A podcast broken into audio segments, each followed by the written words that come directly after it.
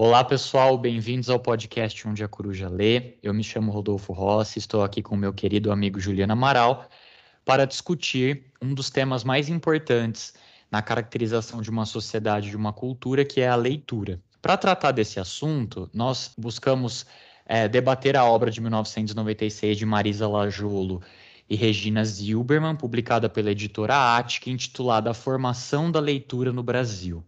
Meu querido amigo Juliano, como nós podemos pensar esse processo de formação da leitura e o papel do leitor na sociedade brasileira por meio desta obra?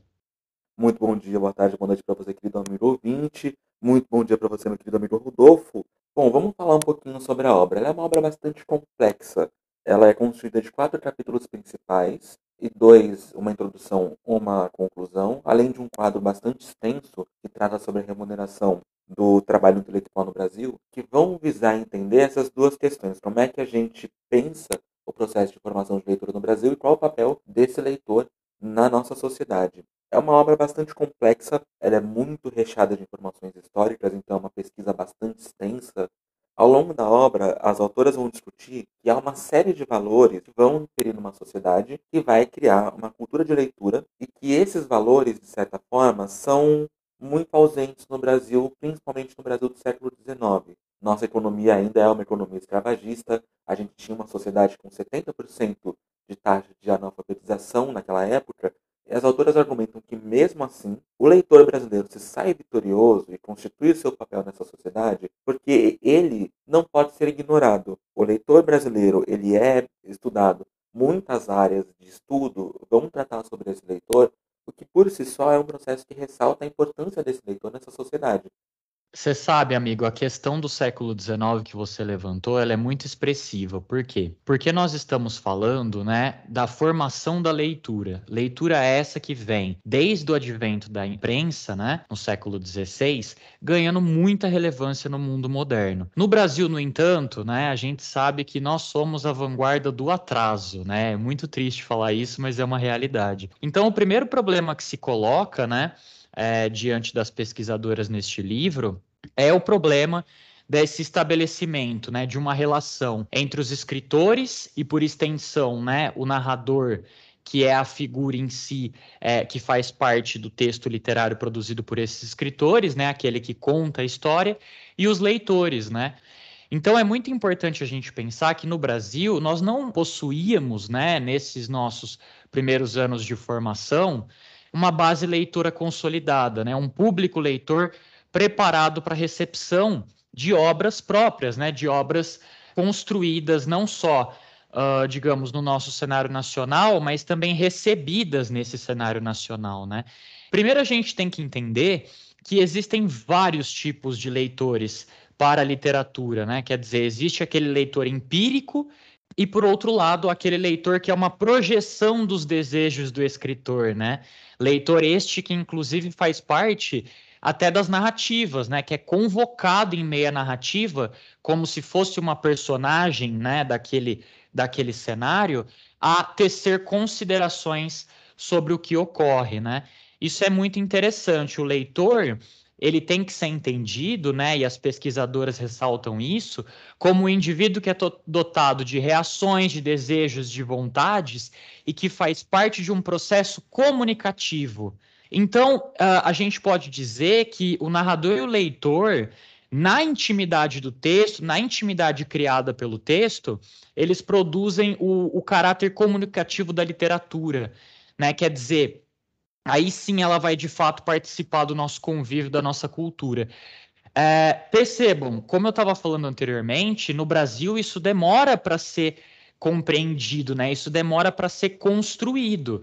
E, evidentemente, há um processo que deve ser trabalhado para que nós cheguemos a um ideal de uma sociedade leitora.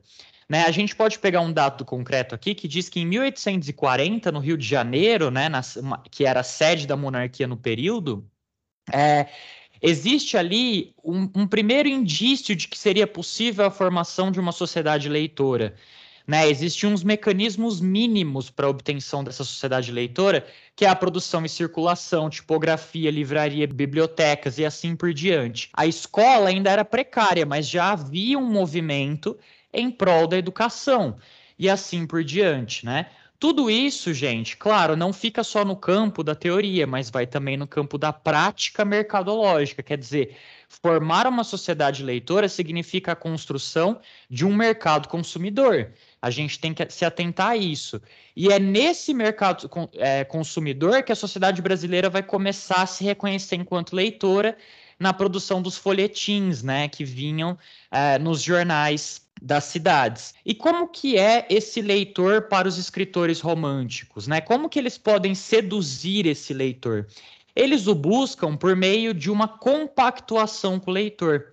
Né? Quer dizer, eles tentam se associar ao leitor nas narrativas, como se o leitor entendesse tanto ou até mais da própria narrativa, né? Por isso mesmo o segredo, né? Sabe quando você, leitor, sabe algo da narrativa que as outras personagens não sabem? Então, isso se configura como um segredo que o narrador utiliza para que você se associe a ele, né? Isso é muito interessante e foi muito usado para captação de leitores é, iniciantes do nosso país. Como que isso vai mudar, né? Isso vai mudar a partir das obras de Machado de Assis que, como muitos sabem, é o sol da literatura brasileira, né? Quer dizer, foi ele que transformou a literatura brasileira para que ela encontrasse a sua própria identidade e saísse, né? das correntes eurocêntricas. Então o Machado, ele vai lidar com esse leitor inexperiente de uma outra forma. Ele vai menorizá-lo, ele vai ridicularizá-lo é, a fim de mostrar que ele não está preparado para entender essas narrativas é, com as suas minúcias, né? Isso é muito interessante. Isso aparece em Quincas Borba com muita força, né? Isso muda para Lajolo e para Zilberman, né? Quando elas falam sobre a obra de Graciliano Ramos, mais especificamente São Bernardo. Elas vão dizer que o narrador de São Bernardo, Paulo Honório, ele tem uma espécie de. Ele, ele pratica uma espécie de divisão do trabalho, em que diferentes partes atuam na composição do livro. Quando isso não dá certo com as outras personagens, ele busca o leitor para colaborar com a sua confissão. Isso é muito interessante, né? Então o Graciliano vai dizer que esses leitores inexperientes brasileiros, eles vão tomar parte, eles vão ser parceiros do escritor para que a solidão deste escritor tenha o seu ponto de fuga e isso faz com que o livro seja construído né, em consonância. Clarice Lispector, né, que é mais um dos exemplos utilizados pela autora, vai dizer que essa solidão, né, essa necessidade de dizer algo que ao mesmo tempo pode não ser compreendido pelo outro, ela se torna, né, uh, o, o, o, modo com que o narrador vai desafiar as expectativas do leitor em relação à Macabeia. Então é muito interessante a gente pensar nessa relação, né? nessa transformação da relação entre leitor e narrador, para a gente entender como se fundamenta essa sociedade leitora. Amigo, é, quando eu lhe falo sobre essa sociedade leitora, como você pensa na composição dela? Você acha que, é, de acordo com as autoras, essa composição ela foi fácil ou difícil aqui no Brasil? Bom, não é como se existisse algo fácil no Brasil, né? mais precisamente falando. Bom, vamos retomar um pouquinho alguns dados, aqui eu já falo do segundo capítulo, uh, que se chama Direitos e Esquerdos Autorais, para tratar um pouco sobre como essa sociedade leitora se forma, mais especialmente na França. A sociedade leitora começa a se fundar por meio da Revolução Francesa. Ela precisa de uma família burguesa, ou seja, de uma família que valorize os laços sanguíneos, de capitalismo de mercado, porque é o que vai propiciar o consumo de massa, e precisa da criação de um ambiente privado que privilegie o, o, o lazer e o acesso à educação. Tudo o que o Brasil não tem no século XIX. Então a gente percebe que a gente fala de uma sociedade, como você muito bem falou, Rodolfo, ela está muito atrasada em detrimento a outras sociedades com prática de leitura. Quando a gente fala do Brasil do século XIX, a gente fala de uma sociedade que, como eu já disse, possui uma taxa de analfabetismo de 70%. E isso para uma sociedade que termina o século XIX com cerca de 14 a 15 milhões de habitantes. Some-se a isso ao fato de que a nossa economia não é uma economia capitalista e ela é baseada numa clivagem étnico-racial muito determinada, porque a gente está falando de um século que foi praticamente inteiro dominado pela escravidão. Percebam como está criada uma, uma condição que é muito diferente daquela que as autoras citam. Uh, e mesmo o surgimento dessa imprensa de mercado, dessa imprensa literária no Brasil, se dá, além dessas questões sociais extremamente atrasadas, um atraso técnico. E nesse sentido, num primeiro momento, o Estado Real brasileiro vem para tentar agir nesse modo, só que ele age à sua forma. Né? O Estado Real brasileiro, nesse momento, ele promove uma espécie de monopólio. A gente está falando do comecinho do século XIX, 1900, 1800, perdão, a 1820, mais ou menos, em que o Estado Real brasileiro ele promove uh, esse monopólio em relação a todas as partes que se entrecruzam na criação de um livro. Quando, lá por volta dos anos 20, após a independência, o Estado brasileiro deixa de assumir essa feição de domínio do mercado literário e passa a abrir espaço para o surgimento de editoras, aumenta-se um pouco a questão da acessibilidade, mas aí se cria uma outra questão. O surgimento de uma cultura literária numa sociedade tão atrasada quanto a do Brasil do século XIX vai promover uma questão que vai ser debatida pelos autores ao longo da década da falta de incentivo financeiro ao autor, a falta de reconhecimento do autor enquanto profissional de literatura. Algumas editoras encontram uma espécie de solução para melhorar essa questão do acesso, que é criar subscrições, companhias de subscrições, através das quais os, os leitores vão ter acesso a livros. Você paga uma assinatura mensal e a cada mês você vai receber um livro. Uma dessas iniciativas era a Biblioteca Brasileira de Quintino Bocaiúva. Essa iniciativa ela custava alguns pontos de réis só que o pagamento feito aos autores por direitos autorais, essa época o conceito não existia no Brasil, então o, o, pagamento feito para que os autores cedessem a sua obra para ser editada e vendida pela editora eram 100 cópias gratuitas. Então, perceba, não havia um pagamento dado ao autor pelo trabalho de escrever. Isso evidencia também um cenário de poder, de relações de poderes entre editores e autores que foi levar muito tempo e muito lentamente foi se apaziguar no Brasil. Isso leva à criação e ao debate, mais precisamente falando, de associações que viriam uh, proteger os direitos dos autores.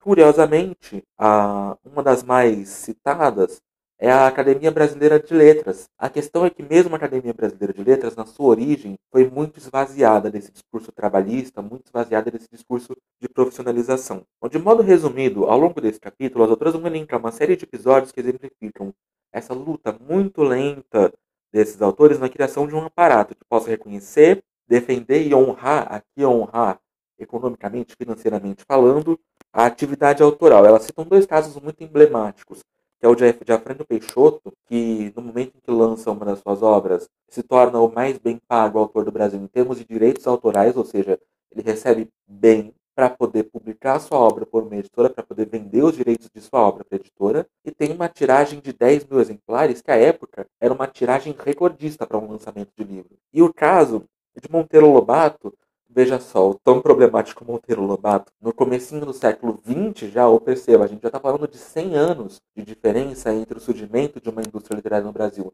e o começo da definição a respeito dos direitos autorais, a respeito da consideração do trabalho desse autor, Monteiro Lobato surge como uma perspectiva de multimercados, de multifacetamento do mercado. Ele surge com as obras infantis que vão se tornar parte mais para frente do que a gente chama ou chamava até pouco tempo de livros paradidáticos. Retomando um pouquinho a chave de leitura que o Rodolfo apontou sobre a questão da leitura do leitor dentro do livro, elas apontam dois casos muito emblemáticos que mostram um pouco dessa evolução de como é o autor dentro da obra, que são o caso de Bentinho, uh, narrador de Dom Casmurro, de Machado de Assis, acho que todos devem conhecer, e de Ivan Canabrava, que é o nome real de Gustavo Flávio, que é o narrador de Buffy Spallanzani, de Rubem Fonseca. Percebam, Bentinho é o autor que escreve para, segundo ele mesmo, atar as duas pontas da vida. Né? Já o, o Gustavo Flávio, de, de Buffy Spallanzani, ele escreve para ganhar a vida. Veja só como há um progresso, mesmo na figura do autor, dentro da obra literária. Esse autor deixa de ser um autor que vai escrever como um hobby, como algo para pensar sobre a própria vida, e a gente pode excluir o próprio Paulo Honório, do São Bernardo, que escreve para pensar aquilo que o levou à sua, à sua derrocada, para ser um autor que vai escrever a trabalho, que vai escrever para ganhar o, o, seu sustento. Uh, Rodolfo, Agora há pouco eu citei a questão dos livros paradidáticos como parte de formação de uma indústria literária pautada no infantil. Só que a gente bem sabe que essa não é a única indústria pautada no infantil. Há muito a se dizer, por exemplo, sobre os livros didáticos. O que você acha que as autoras têm a dizer sobre isso? É, novamente, né, amigo, nós estamos falando aqui, né, de uma associação entre a produção escrita e o mercado, né? É, acho que o amigo ouvinte já deve ter percebido que isso é indissociável, sobretudo porque o livro ele provém dessa nossa sociedade capitalista, né? A produção deste material.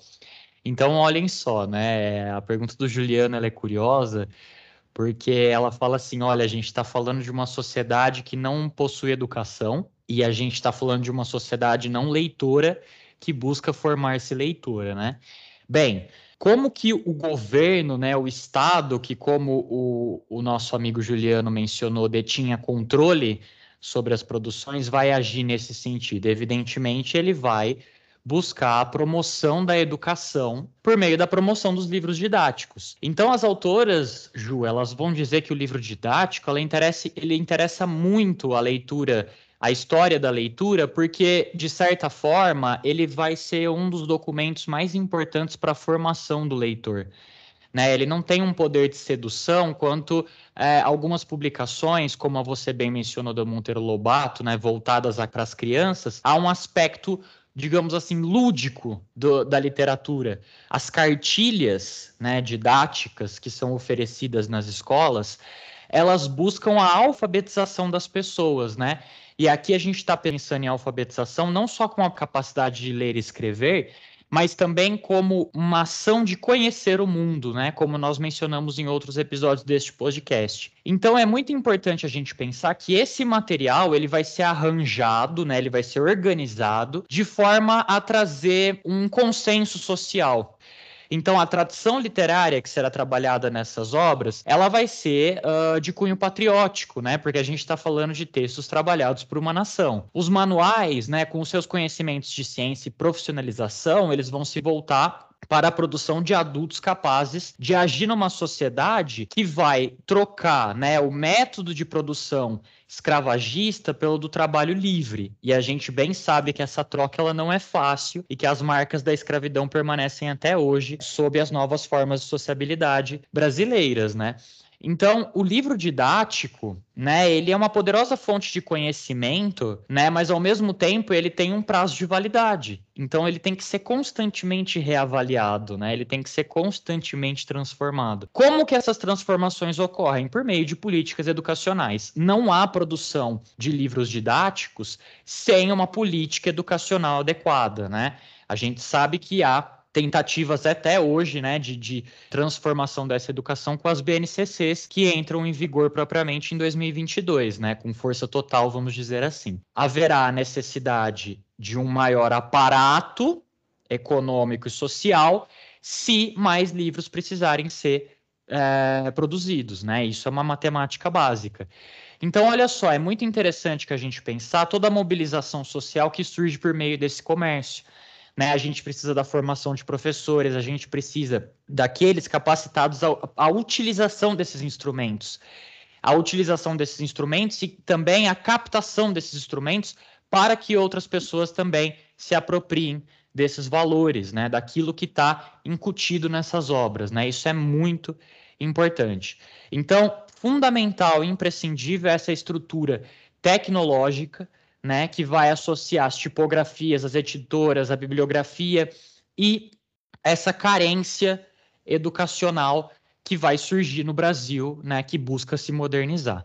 Então, como o Ju citou anteriormente, a gente está falando de um país em constantes transformações, que no século XIX haviam poucas escolas, com uma imprensa totalmente regulada pelo Estado, bibliotecas atrasadíssimas e disfuncionais. O material didático, em sua maioria, era estrangeiro, até que alguns autores, como o Barão de Macaúbas, começam a publicação dos seus próprios projetos pedagógicos, né, por assim dizer. Então, olha só, aqui a gente está tratando, né, de uma ideia de que os livros didáticos eles são imprescindíveis para a formação de leitores, alunos e escritores vanguardistas da pátria, né, aqueles escritores que vão defender os valores da pátria. Então, o texto didático, ele é objetivo, ele é direto e pouco plural. Por quê? Porque ele é condicionado a uma leitura de mundo. Nesse sentido, né, diante desse cenário, as nossas autoras, a Lajole e a Zilberman, elas vão dizer que uma das formas em que a, que a leitura se consolidou no Brasil foi por meio da clandestinidade. Isso é muito interessante, né? As pessoas, é, geralmente, os alunos, diante daquele material didático frio, pouco uh, aberto às outras, às outras possibilidades de escrita e de leitura, né? É, essas pessoas que, se, que, que têm gosto pela leitura, elas vão buscar uma leitura própria, múltipla, e que não permanece, de certa forma, engessada naquilo que faz parte da educação. Né? E aí elas vão dizer que os livros de fantasia são fundamentais neste processo. Os adolescentes adoram os livros de fantasia porque eles são um contraponto a essa rigidez estrutural dos livros didáticos, né? A gente não precisa ir muito longe historicamente para entender isso, né? Para ver exemplos. Eu me lembro, por exemplo, na minha época de adolescente, que era um grande sucesso a leitura de Harry Potter, né? Da autora inglesa J.K. Rowling, né? Quer dizer, ela, as crianças e os adolescentes, elas adoram, é, sempre gostaram desse tipo de leitura porque eles fazem um apelo à imaginação, né? Fazem um apelo àquela construção literária que ainda é preenchida de realidade, mas torna, é, transforma essa realidade, né? E, e lida com essa realidade de uma maneira lúdica. Amigo, pensando nessa construção, né? Da nossa literatura, como que você enxerga, por exemplo, as diferenças, né? Como que a gente pode ressaltar por meio do livro das autoras né, a própria identidade dentro da leitura, elas trazem questões relativas a isso, correto? Correto, elas trazem uma discussão muito importante no outro episódio sobre a identidade da leitora mulher, bem como o surgimento de um público leitor, se a gente for parar para pensar, e na ideia de um aparato educacional, a figura da leitora feminina também é tardia no Brasil, remontando a meados da primeira à segunda metade do século XIX. Esse cenário não se deve somente, nesse caso, pelo atraso nacional, econômico, uh, mercadológico, educacional. Ele se deve também por uma certa manutenção de normas sociais que são extremamente conservadoras. O próprio processo educacional feminino, quando ele foi surgir, ele era muito pouco suficiente e consideravelmente superficial, porque ele era voltado para o aprendizado do que se chamava de dotes culturais. As autoras citam um exemplo de autores que falam sobre o aprendizado de línguas, especialmente francês, que era a língua de prestígio da época, e aprendizado de piano, mas também muito voltado aos afazeres domésticos, ao aprendizado de uma vida doméstica.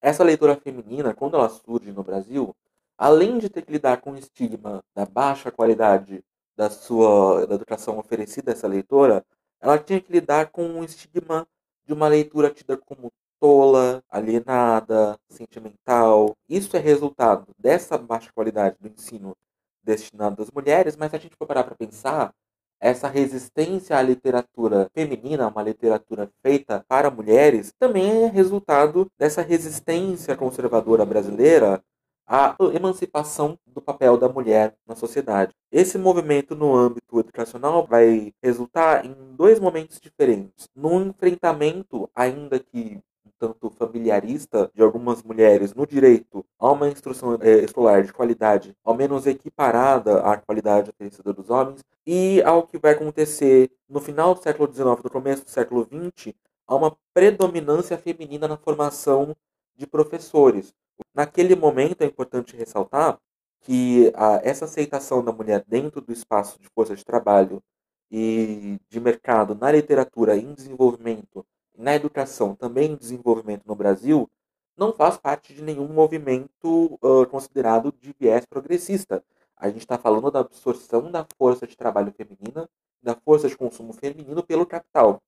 No entanto, essa absorção, essa entrada da mulher nesse espaço ao qual ela ainda não era trazida, pelo qual ela ainda não era respeitada, faz parte de uma situação, se a gente for parar para pensar, é uma espécie de fissura entre o capitalismo, entre o mercado e as amarras burguesas familiares. Perceba, o capitalismo precisava dessa força feminina para a educação E a leitura também precisava dessa força feminina para o consumo. Só que dentro do espaço familiar, a resistência a, a, a essa emancipação do papel da mulher na sociedade naquele momento era muito forte. Isso faz com que haja uma certa cisura entre uh, uh, âmbitos que, no aspecto da leitura, até pouco tempo atrás eram parceiros. Lembremos que as autoras citam que o surgimento da família burguesa é um dos condicionantes para o surgimento de um mercado literário. As autoras voltam aqui novamente a um instrumento que é muito importante nesse momento, já evoluindo para a literatura, para a figura da leitora como chave de leitura do texto literário. Se a gente viu o, o, a relação entre o narrador Paulo Honório, o seu leitor, entre os narradores de Machado e seus leitores, a gente vai ver agora são figuras femininas que leem dentro dos livros ou que de alguma maneira se relacionam ao universo das letras. Pálida Elvira, do Machado de Assis, elas também citam Confissões de uma Viúva Moça, que tratam, respectivamente, um da ironia e outro com um tom ainda doutrinal, aquele de puxar essa leitora para uma espécie de ensinamento dentro do livro, que vão ironizar um pouco a maneira como se faz esse consumo, ou melhor, essa criação de material destinado à leitura feminina na época. Ainda assim, ele precisa menorizar um pouco esse aspecto literário. A gente está falando de um, de um ambiente em que Machado menorizava o seu leitor, e ele menorizava aqui não só a leitura feminina, mas também a produção de textos destinados ao feminino. Já em Graciliano, em Graciliano, se a gente voltar para São Bernardo, a gente tem a figura da leitora atrelada à figura da professora. Veja só essa questão de leitura feminina e, e, e aumento do ensino de massa no Brasil na figura da Madalena, que é a esposa de Paulo Honório, que vai encontrar, mesmo nessa, nessa emancipação cultural da Madalena, ela é instruída, ela é professora, ela lê, um motivo para um aumento do seu ciúme possessivo em relação a ela, numa relação que é abusiva, que leva em consideração o papel social e cultural da Madalena, que há pouco tempo atrás era negado. Pessoas como Madalena não tinham uh, uh, o direito a, a, esse papel que ela tem agora. E o fato de ela ser uma pessoa instruída é um dos motivos que acarreta nesse ciúme que vai levar à morte da Madalena no final. Clarice Lispector, em A Hora da Estrela, trata sobre a Macabeia e é uma mulher cujo acesso ao mundo das letras volta a ser negado. A gente está falando de uma pessoa cujo acesso ao mundo das letras se trata, e olha só que interessante, a figura do copista, quando ela tenta copiar a letra do patrão, uh, e percebam como o espaço de Macabeia ele é muito audiovisual. O lazer da Madalena, que era a leitura, na Macabeia se torna um consumo de rádio, a rádio relógio, e de cinema, o cinema bastante degradado ao qual a, a Macabeia frequenta. Porém, a autora, nossa Clarice, ela cita o caso do livro Humilhados e Ofendidos, que é um, um, uma espécie de divisor de águas na vida da Macabeia, porque naquele momento que a Macabeia vai se reconhecer no título desse livro, Humilhados e Ofendidos. E eu cito aqui uma quarta autora, que é muito importante para a gente tratar sobre esse momento da, do livro, que é a Carolina Maria de Jesus, uma espécie de infratora das regras, mais especificamente porque ela foge às regras sociais que lhe são determinadas enquanto mulher, enquanto negra, enquanto pobre, foge às regras determinadas de, de gramática e vai respeitar apenas as regras que a sua leitura, que a sua escrita precisa. Percebam como a Carolina Maria de Jesus é, é parte de um processo de evolução no qual a mulher, a qual antes era negado o, o, o, direito à educação, não vai se contentar nesse papel social que é ela cedido, de certa forma, e vai ultrapassar completamente essas normas sociais e vai infringir essas regras de modo a produzir a sua leitura de mundo, a sua escrita de mundo. É isso mesmo, amigo. Eu acho que uh, a grande força desta obra é a sua capacidade de contextualização da nossa realidade, né? Quer dizer, ela vai, de certa forma, mostrar em que período né, estão inseridas as questões é, de autoria, de obra, de confecção de livros, de recepção de livros e assim por diante. Essa ação né, de tornar a as, essas, essas questões contextualizáveis, né, de associá-las a períodos históricos, é o que revela como se dá as relações entre a escrita literária e o mundo social, né? Percebam, a gente está falando aqui que para entender a literatura precisamos entender a realidade em que ela se consolida. E para entender a realidade que ela retrata, precisamos entender como se dão esses processos de escrita, né? Como que eles são reconhecidos para a construção cultural de uma sociedade. Então é, é importante a gente pensar que uh, a produção de livros e a formação de uma sociedade leitora ela está no seio da propaganda da modernização social brasileira, né? Quer dizer, a gente está pensando que para que o Brasil avance enquanto nação, é preciso que nós tornemos né, a leitura um hábito e diversifiquemos esse hábito, né? Ação que a gente sabe que é muito difícil em vistas né, aos impasses estruturais do nosso país, né, citados ostensivamente aqui.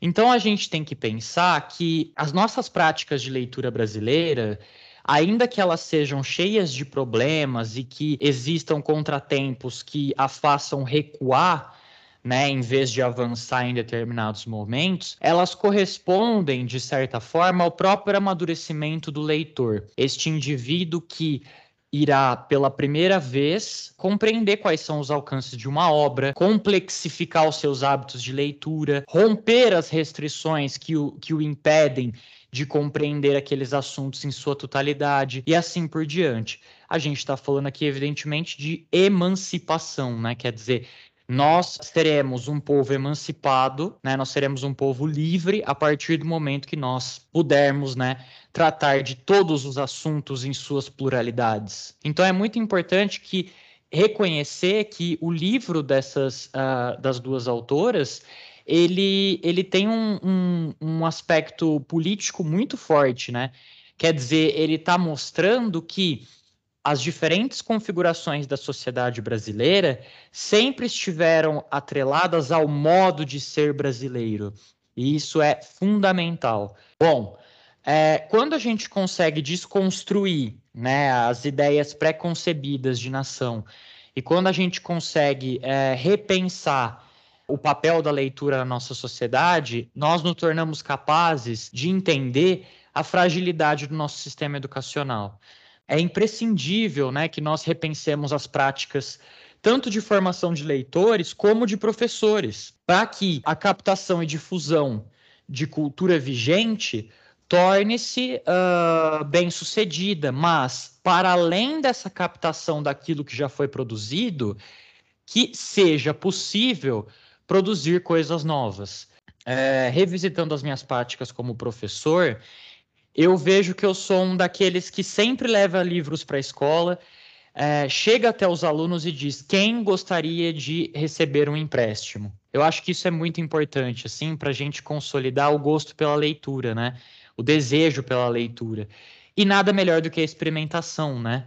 Nos depararmos com algo que, que nós não esperávamos e que de repente ganhou uma força enorme nas nossas vidas, né? Quantos textos já me foram indicados que transformaram a minha percepção de mundo, né? Acho que o amigo ouvinte, assim como o Ju também, devem ter diversas experiências para para tratar desse assunto, né? Outro recurso fundamental são, por exemplo, que, que dá para ser empregado são os clubes de leitura.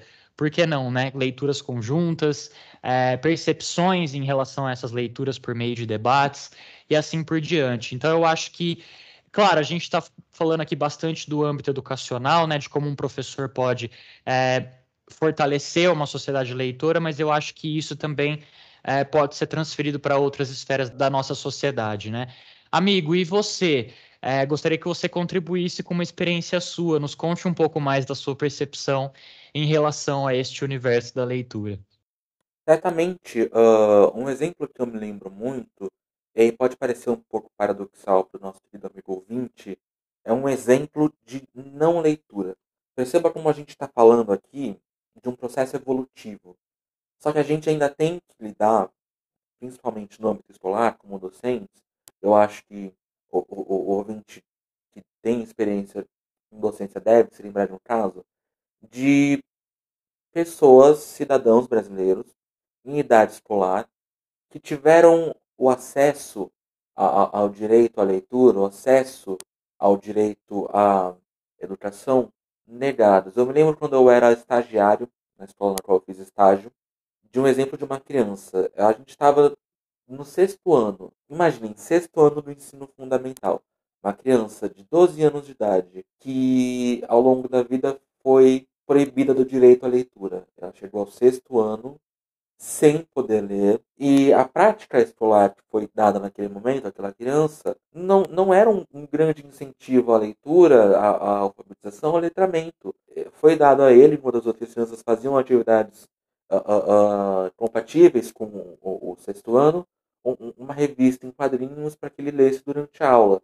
Não houve acompanhamento, não houve um trabalho no sentido de amadurecimento da leitura enquanto se forma leitor, houve um abandono, e, e, e imagine então, quando a gente passa desse cenário, 6,6% de uma população de mais de 200 milhões de brasileiros, aos quais o direito a esse universo tão amplo, tão bonito e tão importante social e politicamente que a leitura é negado.